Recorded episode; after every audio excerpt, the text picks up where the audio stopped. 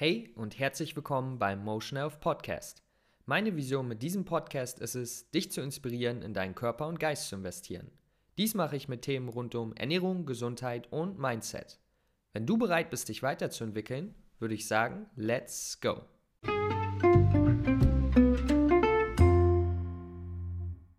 Was geht ab, Leute? Lukas hier am Start. Ich hoffe, es geht euch gut.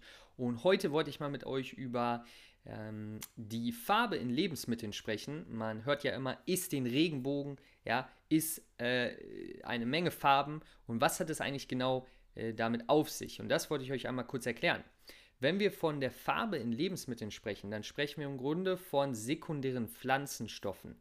Äh, diese entstehen, wie der Name schon sagt, im Sekundär Pflanzen, im Sekundärstoffwechsel der Pflanze und sind deswegen nicht lebensnotwendig für uns, haben aber eine Menge gesundheitliche Vorteile.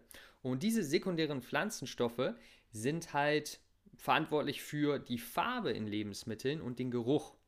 Und wie gesagt, die Pflanze, ähm, sie, sind in, sie dienen in der Pflanze dafür, dass sie sozusagen als Schutzschild dastehen vor Angreifern, was sehr interessant ist und auch vielleicht Sinn ergibt, warum sie auch für uns hilfreich sein können gegenüber Krankheiten. Und in der Ernährung, in unserer Ernährung kommen so circa 5.000 bis 10.000 unterschiedliche sekundäre Pflanzenstoffe vor. Insgesamt kennen wir aber schon um die 100.000 und deswegen es gibt eine, eine Menge im Pflanzenreich, was es da, was es noch zu erforschen gibt. Aber daher kommt halt, kommt halt die Farbe in Lebensmitteln und deswegen sagt man auch, ist den Regenbogen, weil diese sekundären Pflanzenstoffe die in der Ernährung vorkommen. Einige davon konnten äh, zum Beispiel zeigen, dass sie gegen ähm, Herzerkrankungen, gegen Krebs, gegen Diabetes und auch Bluthochdruck, dass sie bei diesen Krankheiten halt das Risiko senken und deswegen natürlich ein, ein wichtiger Teil einer gesunden Ernährung sind. Und deswegen halt ja, die Empfehlung, den Regenbogen zu essen. Und jetzt habe ich noch zwei Tipps für dich, weil Okay, den, den Tipp ist den Regenbogen kennen wir jetzt mittlerweile alle, aber noch zwei Tipps, die das Ganze noch verbessern. Der erste Tipp ist, ähm, dass du zu bunten Lebensmitteln, also im Grunde zu so gut wie jeder Mahlzeit wahrscheinlich, auch eine Fettquelle hast. Weil, wie ihr vielleicht wisst, äh, Fett, also Nahrungsfett, erhöht die Aufnahme von äh, fettlöslichen Vitaminen, wie zum Beispiel Vitamin D, Vitamin E, aber auch von sekundären Pflanzenstoffen.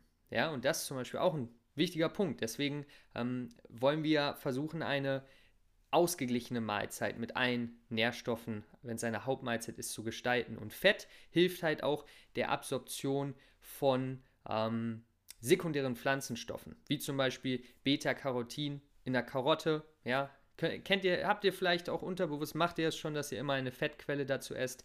Aber das ist ein erster wichtiger Punkt zu bunten Lebensmitteln, auch immer eine Fettquelle essen. Der zweite Punkt ist, je dunkler das Lebensmittel, desto mehr sekundäre Pflanzenstoffe.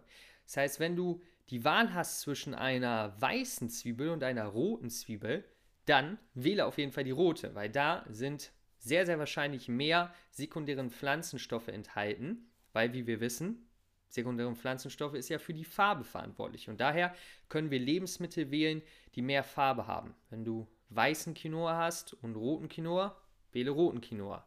Ja, also immer wenn du eine dunklere, kräftigere Farbe wählen kannst, äh, deswegen sind zum Beispiel Heidelbeeren auch so gesund. Ja, eine dunkle, blaue Farbe, viele, viele sekundäre Pflanzenstoffe die gut für unsere Gesundheit sind. Also mit diesen zwei Tipps kannst du die Empfehlung, ist den Regenbogen noch, äh, noch mal optimieren, noch verbessern und so wirklich das meiste aus dieser Empfehlung rausholen.